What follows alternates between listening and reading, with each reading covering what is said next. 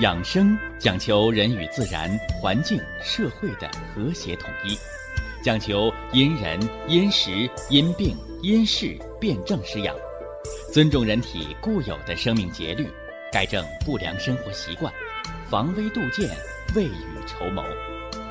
让我们一起学习、感受、实践养生的大智慧，用智慧去把握健康，用身体去感悟健康，用心灵去感受健康的幸福和快乐。欢迎收听《我和健康有个约会》。下面有请徐老师讲解博医文化的大智慧，让我们一同感受健康带给我们的快乐。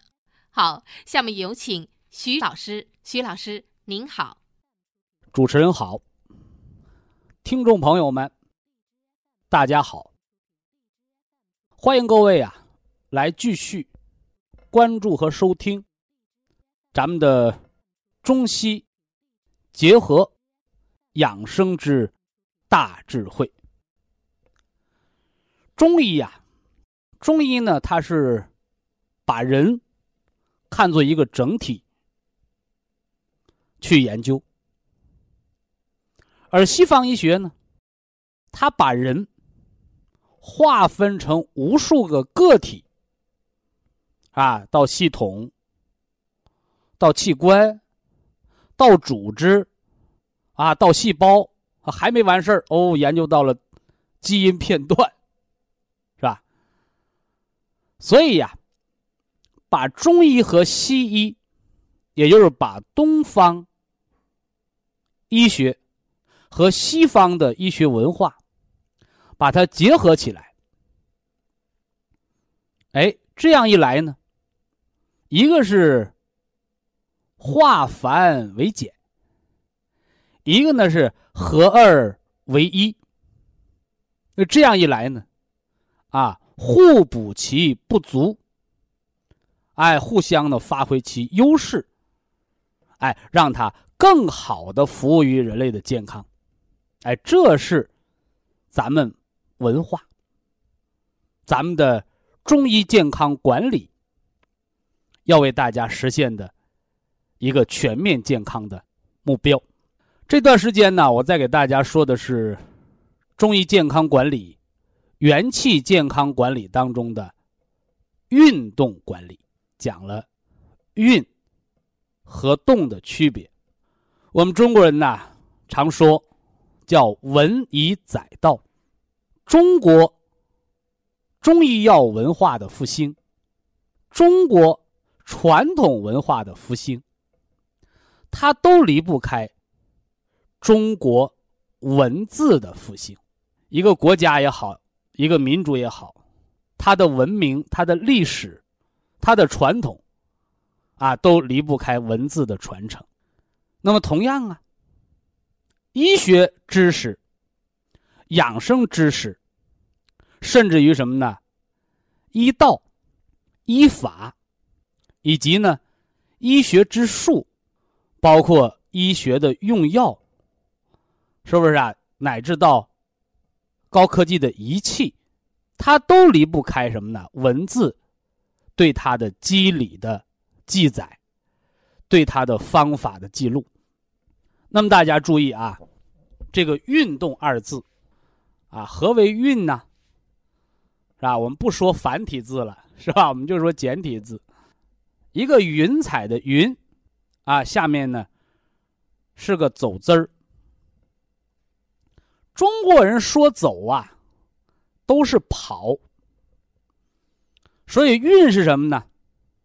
哎，望字见形啊！你看到这个字儿，你就想到了它的形态，就是云彩在天上跑。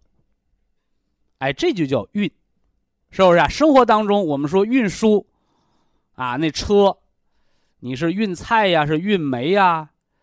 你是拉这个油啊，你还是运汽车，是不是啊？啊，你得拉着它，你是跑高速公路啊，还是沿这个铁路运输？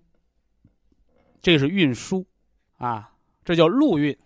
那么还有河运是吧？还有航空的运输，啊，就是你拉着东西沿着一定的线路在跑，啊，我们都知道汽车跑，呃，你得车有发动机，它得有油；你轮船跑呢，你那轮船呢，你是烧煤的轮船还是烧油的轮船？是不是？啊那飞机呢更不用说了，飞机票贵，那飞机耗油量它也大，啊，我们这都知道。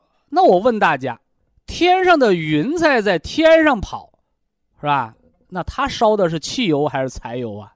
是吧？小孩都知道，说云彩跑是风吹的，说没有风云也在跑啊，那是地球的自转啊，以及呢围着太阳的公转。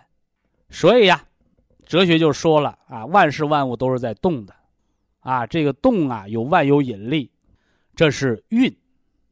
啊，自然的变化，自然的变化，它内在有一种能量。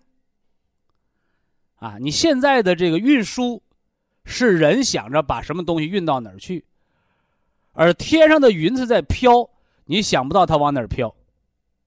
它自然有一种神秘的力量，不以人的意志为转移。你想大晴天呢，啊，忽然间多云了。是吧？你看着是乌云密布哦，忽然间拨开云雾，太阳一露，满天的云散了，变晴天了。你上哪说去？这就客观存在的一种神秘力量。这是运。那么动呢？动还是一个云，而这个云旁边多了一个力量的力。哦，你想让它往哪儿动，你给它个力量，是不是？所以呀，运动运动，是吧？一个是呢，客观存在，不以人的想法为转移，云彩满天飘，你不知道它往哪儿飘。一个是呢，以人的主观意志为转移，你想往哪儿动它，你就往哪块用力，它就往哪儿动。啊，那落实到我们身体上呢？我们什么在运呢？啊，我们吃东西。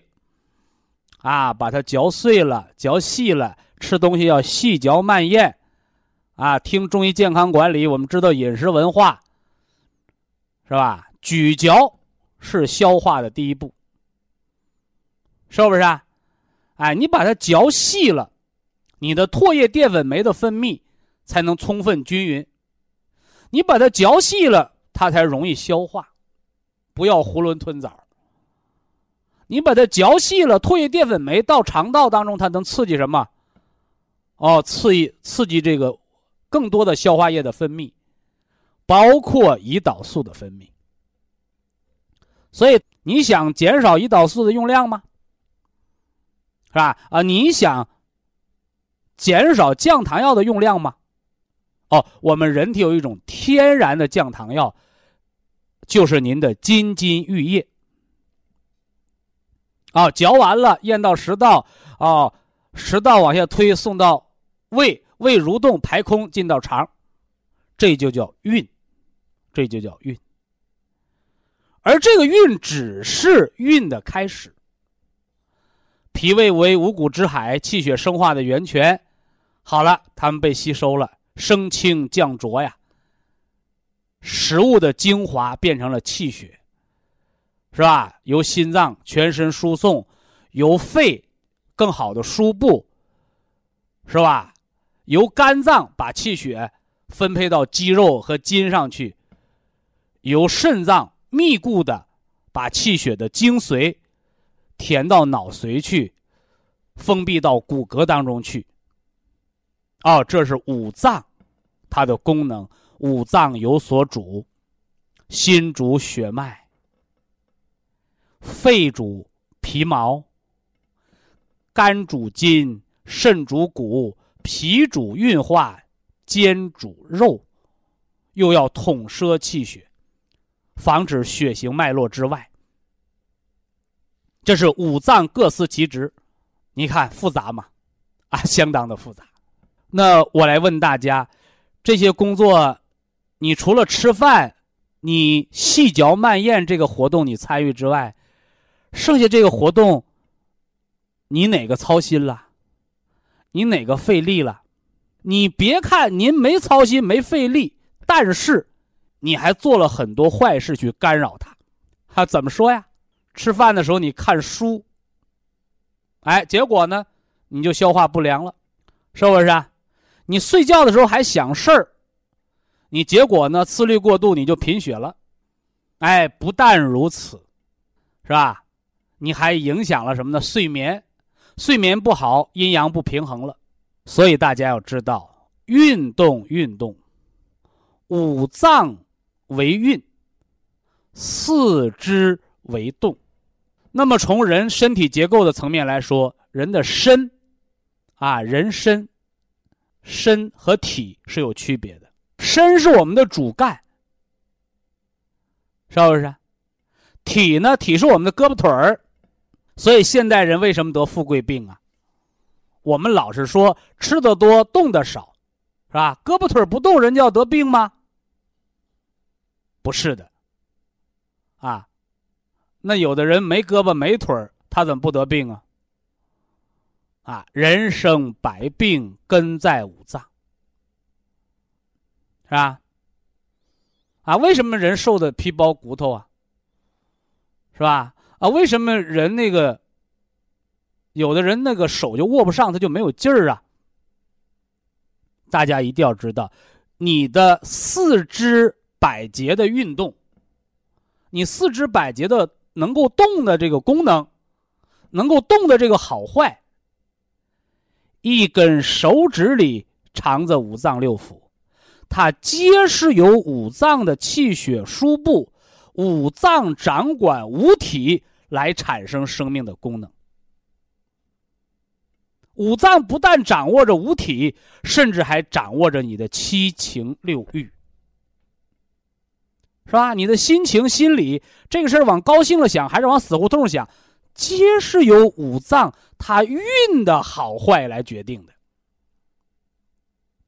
所以，人得病，不是胳膊腿儿让你得病，而恰恰相反，是你的五脏不运。你的五脏不能运化，而血糖过高，而后人得并发症，糖分高了，老烂腿、末梢神经炎，是胳膊腿犯的错吗？恰恰相反，胳膊腿也是受害者。所以人得病不是不动，人得病的根源是不运。而现代人呢，他不知道这个症结之所在。他还去健身房拼命的去锻炼那胳膊腿儿，这就好比那不懂事的孩子，啊，现在人没经历过，是吧？七零后的那一代，我们那代人都经历过，是吧？说家里孩子多，这顿饭不够吃了，越不够吃，那孩子越抢啊，啊，抢的那老娘、母亲直掉眼泪儿，啊，抢的那个当爹的直挠头。是不是啊？捉襟见肘，越不够吃，孩子越抢。你得了病，人为什么会得病？这大家一定要知道，人生百病根在五脏，是吧？根在五脏，为什么叫根在五脏？是五脏不能良好的运转。五脏为什么不能良好的运转？因为元气不能滋养五脏。这是营养医学给的概念，是吧？一个是元气不够用了，一个是五脏运转不灵了。而五脏之运转又归谁管？啊，人的心为君主之官，一切皆在心神，所以我们常讲百病皆由心生。啊，先是你这个头脑思想出问题了，没指挥好这五脏运转，是吧？没指挥好这五脏运转。所以呀，叫百年大计，教育为先。一个国家的兴盛，是吧？一个民族的兴亡，是吧？皆在于年轻人。但年轻人不懂事儿啊，他不是生下来就会背四书五经的，啊，所以书香门第教育出来的孩子是什么样的？是不是啊？回过头来呢，你没文化的那个家庭。啊，带出那孩子是什么样的。哎，所以叫百年大计，教育为先。那么人这个身体，啊，我们都说我们要长命百岁，《黄帝内经》上说天年一百二十岁，啊，有的人蹦高喊要活两百岁，你得话出有据，是吧？达尔文说了啊，人的寿命是成成熟期的五到七倍，是吧？成熟期的五到七倍，那么总结起来是多大呢？啊，总结起来就是一百岁到一百五岁之间。啊，一百岁到一百五岁之间，而《黄帝内经》是吧？告诉你天年一百二十岁，这个一百二十岁不告诉你是整整一百二，你养的好可能比一百二十多，是不是啊？你养的不好，可能你就打了个对折，六十岁。为什么五六十岁是老年病的高发期？为什么有的人英年早逝，没到六十岁就夭折了？是吧？为什么打对折？所以后天之养是决定你的健康长寿，还是体弱多病的关键啊！你不要老去研究那遗传，你不要老去研究那爹妈给你带来了什么，是不是？以下是广告时间。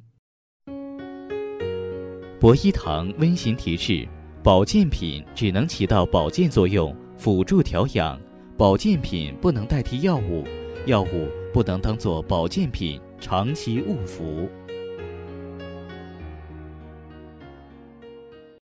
中医健康管理五脏之运和四肢之动。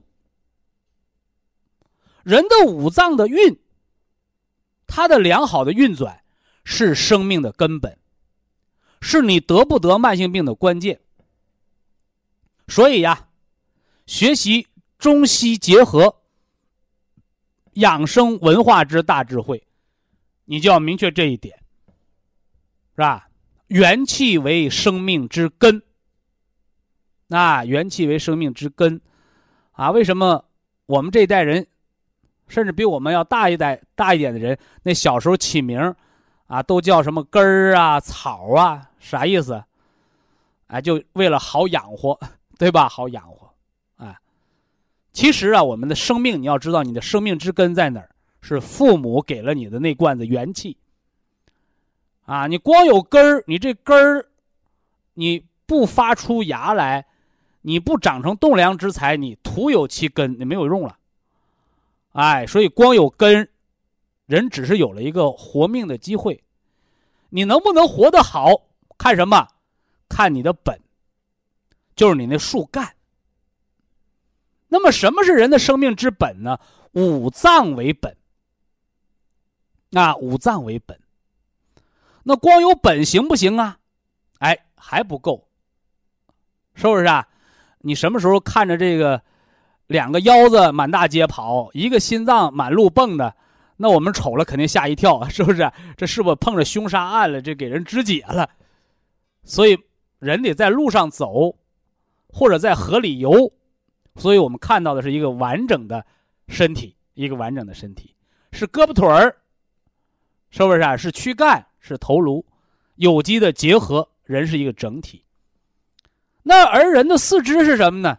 它就是肢。哎，为什么叫四肢？四肢就是肉做成的树枝儿 啊，肉做成的树枝儿。所以啊，人的身体的五脏为干，也叫五脏为本，而胳膊腿呢是树枝。所以啊，人在危及生命的时候，那个壁虎可以断尾求生。啊，人呢，我们常说叫断肢之痛，也叫断臂之痛，是不是啊？壮士断腕，为什么要断腕？为了活呀！啊，为了活呀！那怎么没有说壮士断脖啊？是不是啊？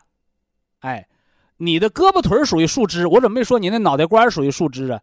因为脑为元神之府。是吧？脑和身是相连的，它同属于五脏啊，属于五脏。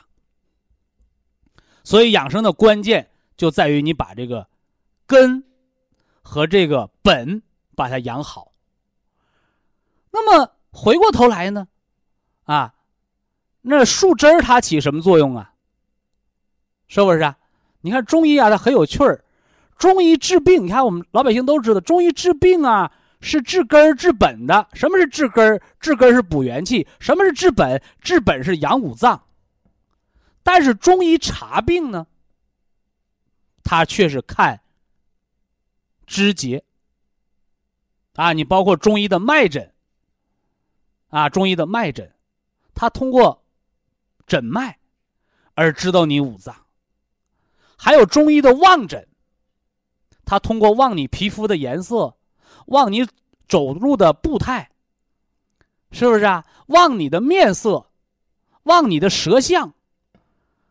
哎，你看，说这个树是死是活，你用刨个大土坑掏那树根看吗？啊，你用把这树锯断了，看看那树干里边是黑心的还是什么红心的吗？不用。啊，百年枯木也逢春，这老烂木头，你看它长出个嫩芽来，哎呀，我知道这树还有生命力，是不是啊？千年古树又长出嫩枝了，我们知道这树有生命力。所以中医诊病，它是望其标而知其本，但是你千万不能通过给这树叶浇点水，你那树根就活了，那不行，一定要。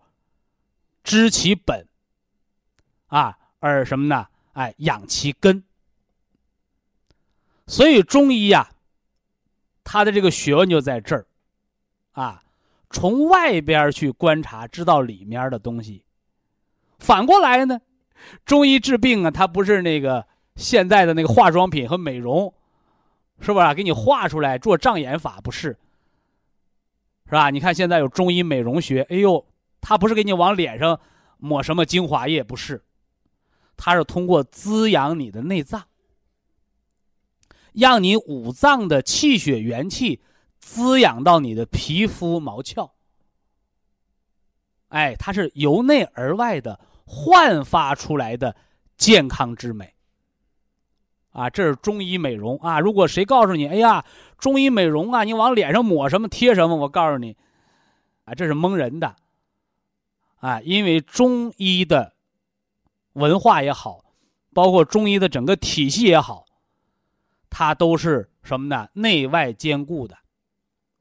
内外兼顾不是说里边给你吃中药，外边给你抹中药，不是，是告诉你中医这门科学，它是望其表而知其本，它是养其内而容于外。所以看中医给那个贫血、低血压的。吃的那个叫人参养荣丸，是吧？说怎么中医给人治病还为让人漂亮吗？为什么叫人参养荣丸呢？为什么人参现在在保健品领域啊、食疗领域啊，你包括国家卫生部把它列为新资源食品，干什么呢？是吧？人参养荣丸，它不是为了美丽你的容颜。它是为了养好你的根本，你不贫血了，你自然面色红润，是不是？反过来，你气血亏虚，你就是个黄脸婆。因为中医把贫血叫做黄症，所以说你看中医是给病起名字也特别有意思，对不对？黄症，说这人脸黄，那抹点白面吧，那你是治病吗？但是现在好多人就按这种方法在治病。中医说的黄症是贫血，你脸上抹白面不叫治病，叫糊弄人。那中医治黄症怎么治啊？啊，给你喝米酒，给你调和脾胃，给你吃人参养荣丸，好啦，气血足了，原来那个黄退掉了，而变成了面色红润。啊，面色红润。还有啊，呃，中医治那个白头发，你看现在好多。老人家啊，吃了咱们这个这个牛肉补气汤方，啊，把元气补足了，啊，找到我，哎，我那白头发怎么越来越少啊？你看，这可不是染头发啊，啊，你看现在有的人买那个那个洗发洗发剂，啊，什么手污洗发剂，啊，何首乌可以乌发，但是不是把何首乌。抹到头发上让头发变黑，是何首乌吃到肚子里，它补了肾精，肾精足则头发乌黑。胆火旺，为什么少白头？少白头人脾气不好。为什么？胆火旺，血热，劳伤肾精，哎，结果怎么着？你那头发就提前白了。他说：“为什么有人白头发，有人白胡子呀？那胡子和眉毛要白了，说明这个人的任脉和督脉的血也热了，也生了内火了，是不是？也亏虚了。哎，所以这是中医调理的奥妙啊，调理的奥妙。那说了这么多，很多人更想听的是方法啊。说这理论我们知道了，是吧？养生啊，不能。”啊，光这个跳广场舞，光跑胳膊腿儿，甚至对于好多隐匿性冠心病的，你胳膊腿儿累大发劲儿了，等于到那个五脏那儿，跟心脏抢饭吃。所以呀，运动过度的人，啊，叫动的过度的人，你不但达不到养生的目的，甚至还会伤了人的元气，折了人的寿命。说那怎么办呢？哎，所以希望听完这节课之后，大家知道，养生，它要多运，少动。哎，这就和我们那个太极拳很像了，是不是啊？啊，有的人学太极拳，啊，你这招对不对呀？啊，你那招好不好看呢？我说呀，这都是外行。啊，甚至有的人练太极拳练的那个膝关节损害，半月板损伤了。我说你那是哪是养生啊？那是自杀，是吧？特别我们看那个小品，是吧？啊，我也是习武之人，啊，练的不是武功，练的是舞蹈，是不是啊？你包括老年人，你这跳舞跳多了，他伤的是内脏。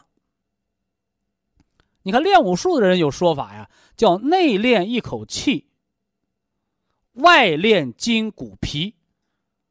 他没说练武术是为了打人，他是为了强壮。而人强壮之根本不是胳膊腿，是五脏。你五脏气血足，才能养出来强壮的胳膊腿。你五脏的气血亏，你那胳膊腿的强壮都是假的。就像老爷子摔个跟头，把骨头摔折了，啊，因为骨质疏松啊。啊，还有的老爷子摔个跟头，是吧？胳膊腿怎么没怎么地儿，连裤子没卡破，里边摔成了个脑出血，摔成了个脑血栓。我就问你，你说这两个人，哪个人身体好？是不是？你看这个人皮儿都没摔破，把内脏摔坏了，对吧？摔成中风了，偏瘫半身不遂。你这个呢，骨头摔折了，接骨头呗。内脏没问题，所以这都是在现代西方医学文化的影响下，啊，好多人都说啊，眼见为真，耳听是虚，眼见为实。老师认为眼睛看到的就是真的。我告诉你，如果没了文化，是吧？没了中医入木三分、观其标而识其本的文化，我告诉你，你眼见的未必是真的。所以这样一来，这个问题解决了。你说谁摔的重？那骨头摔折了还不重吗？骨头摔折了肯定很重，但是他没得中风，肾主骨生髓，他脑袋不傻，没得脑萎缩。你看，说明这人内脏还不错。那咱们补补骨头，把骨头长好了就得了，补补肾精。又反过来呢，那个人胳膊腿挺好，一天能跑十几里路，一跑就跑丢了，找不着家。那是啥？那是行尸走肉，脑髓空了，脑袋变傻了，是不是？胳膊腿挺强，一摔跟头，心梗、脑出血，内脏都堵了。所以啊，我们今天这几节课的目的，就想告诉大家：养生一定是多运少动，一定要分清五脏之本、元气之根。和四肢肢节之间的孰轻孰重，千万不要舍本逐末，是不是啊？千万不要舍本逐末，因为那个板凳坏了，找个木匠钉上，这板凳修好了，人可不是，是不是？人不是板凳。是吧？虽然骨科也跟木匠似的，给你锯开，给你钉上，给你铆上，给你缝上，但是你能不能长上，那个才是手术成功与否的关键。所以养生养的是什么？养的就是生命本能。那有的人又问了：我们如何的去多运少动啊？啊，你不是拿个计步器啊？我一天走一万步，一天走两万步，啊，我一天跑跑多少没必要。哎，你要问问你的五脏，我们走路的目的是干什么呢？啊，走路的目的是舒筋、壮骨。所以走路走到额头见汗，哎，你走路的目的达到了。走路走的胃肠不胀，肚子上下通气儿，走的放屁了，气机调达好了。这就是运和动的结合，包括我教大家做摆腿操，是不是啊？摆腿操摆的什么呢？胳膊腿发酸了，腰放轻松了，啊，达到目的了。包括我教大家那个推任脉，推的肚子咕咕叫，推的直放屁，本来脚拔凉爱上火，结果呢，哎，推的上面打嗝，下面放屁不说，推的脚出黏汗出臭汗。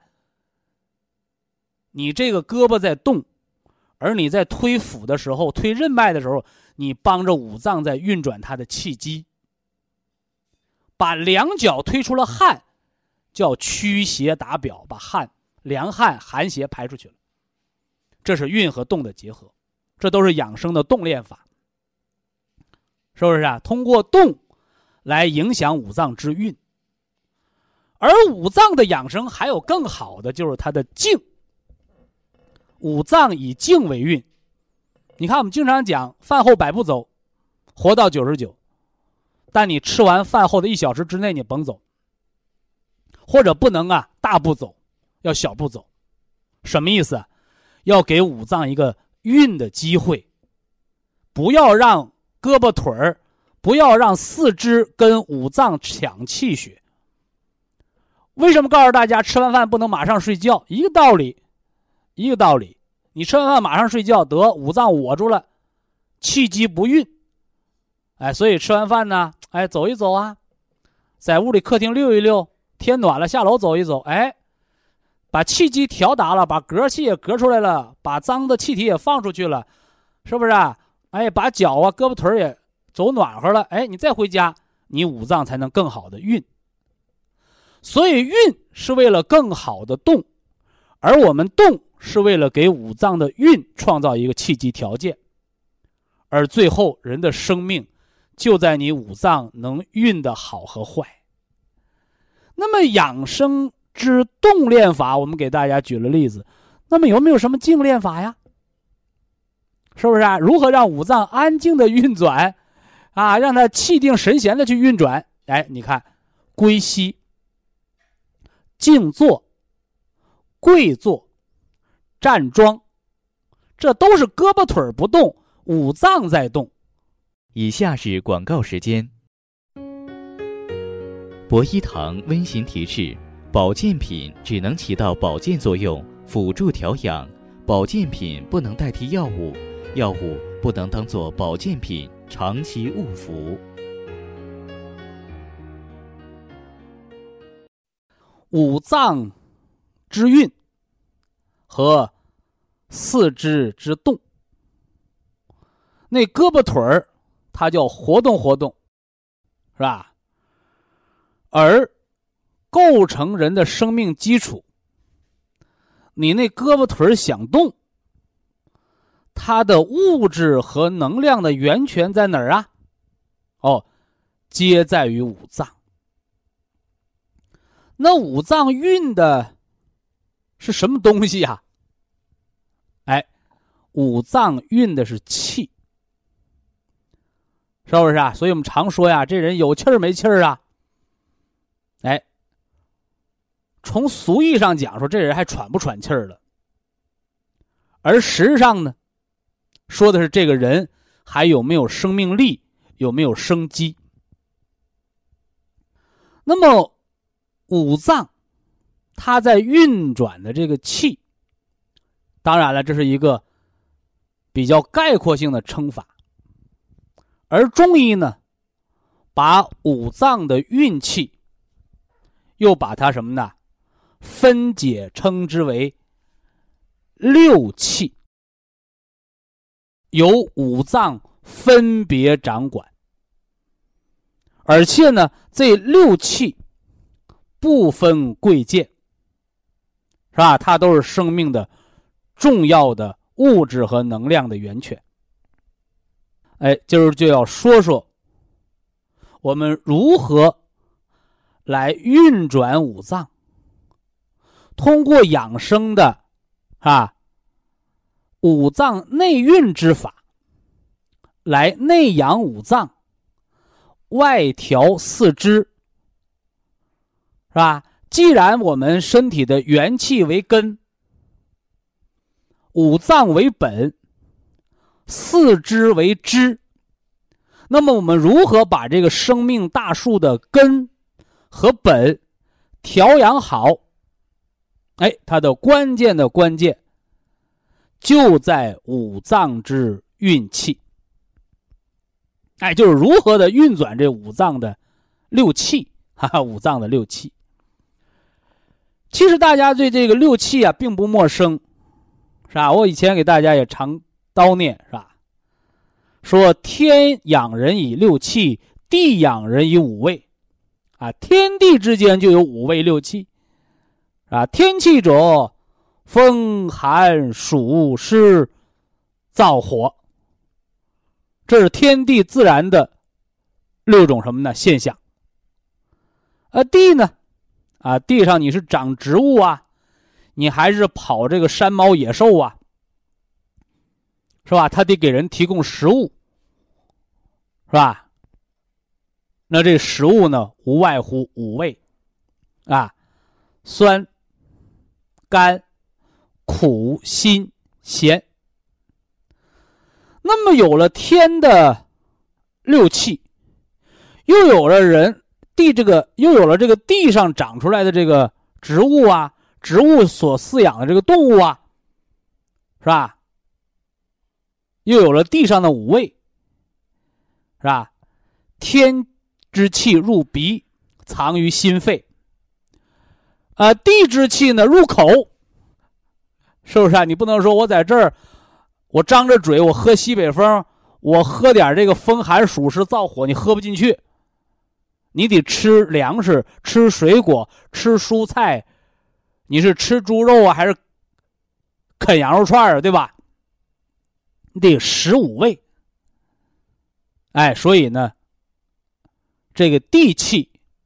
地上长出来这个养着的这个五味入口而藏于五脏。那么天气和地气之和，它入了人体了，啊，又形成了这个人的生命。这人呢，父母两经相搏，有了这个小生命了，是不是啊？十月怀胎，一朝分娩，呱呱坠地，哇哇一哭，张口喝奶，哗哗一叫。小孩尿炕，是不是有了新生命？先天之本禀受于父母，是吧？后天呢，之本依赖于脾胃。那么人便有了六气。这有气儿的人，这活人他有六气。好，今天我就给大家说说如何的来运好，哎，运转好这五脏当中的六气。啊，那有人又问六气何为呀？你看我磨的这么半天，就等大家拿纸和笔来记呢。所以中医健康管理学，它是咱们传统文化、生命科学的一个没有围墙的这个大课堂，啊，一不需要交学费，是不是啊？二不需要你这个什么考学，哎，大众化的。啊，它是布施，啊，布施给全国啊，乃至全世界的，你能听懂中国话，能听懂中国中医养生文化的人，哎，这都是缘分啊。好，人之六气啊，人之六气，精、气、筋、液、血。脉是吧？你看我说的比较慢啊，但是毕竟啊，咱们广播不是电视是吧？你要电视上我给你打上字幕啊，这八个大字一出，好家伙，大家都认识，知道这期间的含义是吧？但是广播嘛，啊，它是靠耳朵听的学问啊，靠耳朵听的学问，所以有些东西呢就得掰开了啊，揉碎了。慢慢的给大家来叨念。首先说这个“经”，这个“经”啊，就是米字旁，啊，加个“清”，啊，这个“经”。哎，我一说这个“经”，大家都知道了啊，人有三宝，精气神嘛，啊，都知道“精”啊，精是人的物质基础，是我们先天之本，藏于肾。啊，所以人之六气，首要的这第一个就是肾精。啊，怎么知道你肾精足不足啊？是吧？你看，我们要讲五脏运气，啊，通过养生的五脏调养，就是补足人的六气，而这六气之一就是人的精，啊，就是人的精，啊，肾主藏精啊，啊，我怎么知道你肾精足不足啊？哎，《黄帝内经·灵枢》。六气当中就说到了，叫精脱者耳聋，是不是啊？就像大家伙啊，我学中医健康管理啊，我要管理好我五脏，你知道你五脏哪儿虚哪儿实啊？是吧？哪儿有亏空啊？是吧？那前段时间，是吧？那老爷子，是吧？啊，老失眠，啊，夜尿多。打喷嚏都尿裤子了，还在那吃安眠药呢。他不知道，他睡不好觉是肾精大亏。结果呢，他还是用安定把人给弄昏睡了。你说这样的人，他不是死于无知，他又是死于何为呀？所以养生。尤其是中医健康文化的落地，就是要给大家扫盲，扫中国文化之盲，扫生命科学之盲。所以呀，我们中国的传统文化，我们传统中医的生命科学，它就在我们身边，那就在我们身边，千万不要失传，啊，你不用。跑到国外去，是吧？外来的和尚会念经，我偏到国外找高科技，啊，到月球上、到火星上，我找个长寿密码，没那必要，是吧？你也不用毛求着吃什么仙丹灵药，你就把你的生活日子过好，把你五脏六腑元气补足，你就健康长寿，是吧？节目当中还给大家讲了。啊，中医看病是看树叶、看树枝儿，从外看知道里面好坏。而中医治病呢，它不是往树叶上浇水，不是往外边给你简单贴个膏药，那个都叫治标。它是从内养，从你的饮食起居、心神，从你内在的元气和五脏的濡养，而达到什么呢？外在的调和，所以可见中医啊是内外相通的，是本末相通的，它绝对不是孤立的啊。所以啊，收音机前我们正在学习中医健康管理的人啊，我们要不要吃点补肾的食疗啊？啊，我们要不要做一做养生六式啊？我如何的滋一滋我的肾水？其实何为肾水？肾水就是肾精。哎，今儿就教大家一个最简单的判断方法，你也不用核磁，你也不用 CT，我就问一句话：你聋吗？是吧？哎呀，聋啦！哈哈，不到六十就聋了，说话就得跟人喊。告诉大家，《黄帝内经·灵枢篇》是吧？《绝气论》当中说：“精脱者耳聋。”什么叫脱呀？是吧？我们都听过叫虚脱，是吧？早晨没吃饭，工作一上午，一到中午，中午饭点还没到，好家伙，饿的低血糖，虚脱了。什么叫脱？脱就是空虚了。所以呀，肾精亏虚，肾精空虚者，你最典型的表现。我刚说了，不用什么高科技，就问你耳朵聋不？聋啊，聋则补肾。不花钱的招什么招哦，养生六式滋肾水，是吧？叩齿提肛，吞津咽液，是吧？晚上把脚泡暖了。耳朵聋的人呐，不要拿着耳机子听广播了。耳朵聋的人呐，不是你插上助听器就把肾精补足了，那些都是隔着靴子挠痒痒的方法。是吧？耳朵聋的人呢，吃点瘦肉。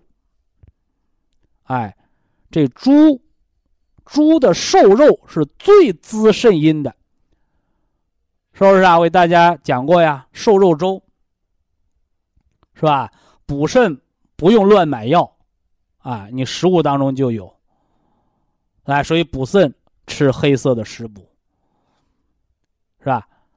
当然了，五脏运气篇。是吧？五脏的内部的养生法，我们还要具体的讲，因为现在我们就概括的讲。先把这四梁八柱支起来，得让你知道个大概齐，不是？是吧？所以人活一口气，而这一口气它化生六气，而这六气之首就是人的精，啊，就是精。哎。肾主藏精，啊，肾主藏精，精脱者耳聋。所以耳朵到老了聋的，要填固肾精。有的人说，那那我耳朵耳朵是暴聋的，突然间就聋的，一着急就聋的，你这怎么着？这就是实火。啊，这就是实火，它不属于肾精亏虚啊。当然了，急性病好治，慢性病难医。啊，那个急性的耳聋的，啊，那个简单啊，找个老中医，呃，给你开点清泻肝火、清泻胆火，啊，或者清泻心火的方子，对吧？哪来的火？老中医给你开。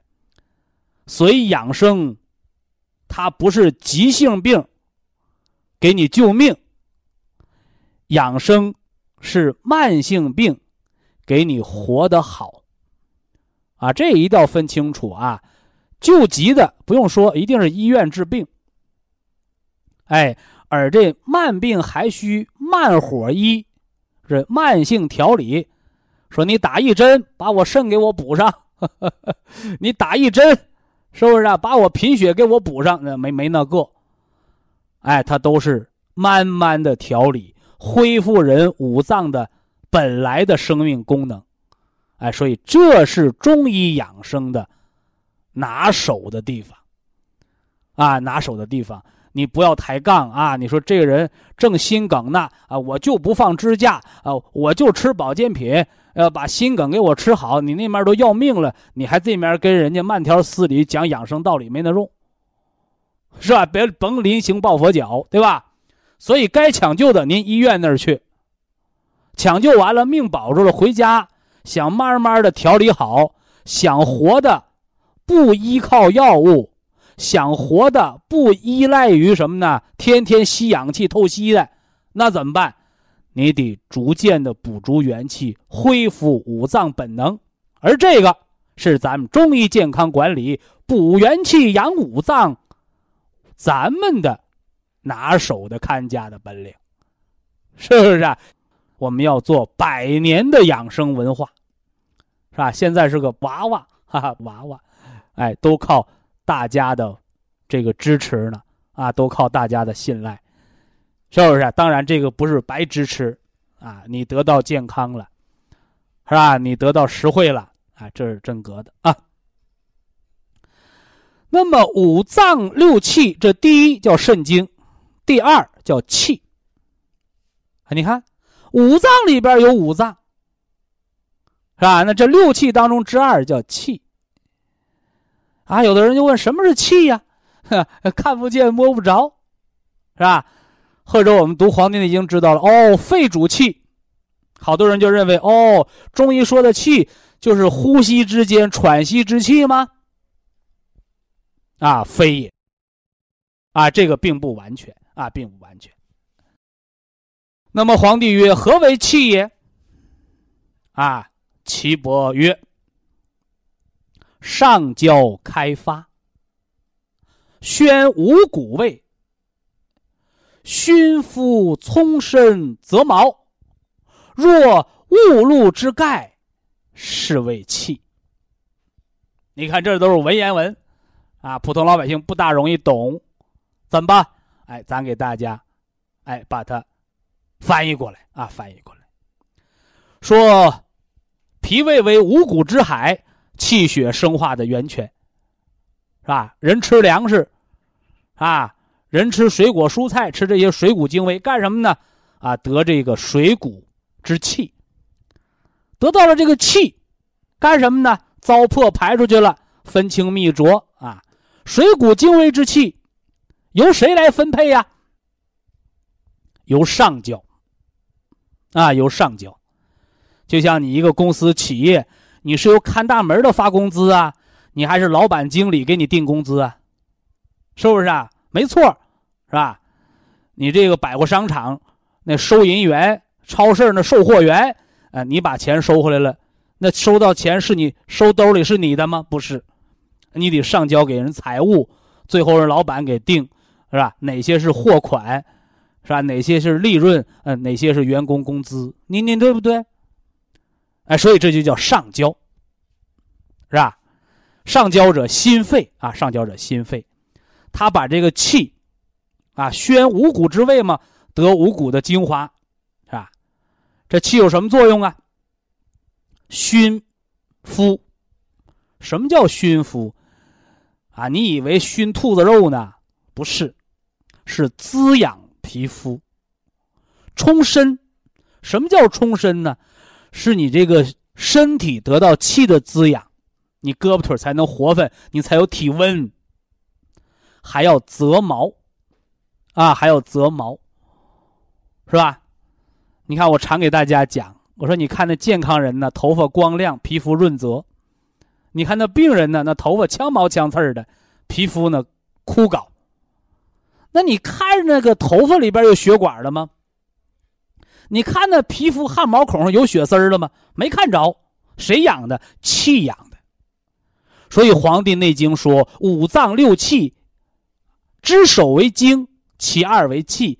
这气干什么的？选五谷之味，熏肤，充盈身体，润泽毛发，像什么呢？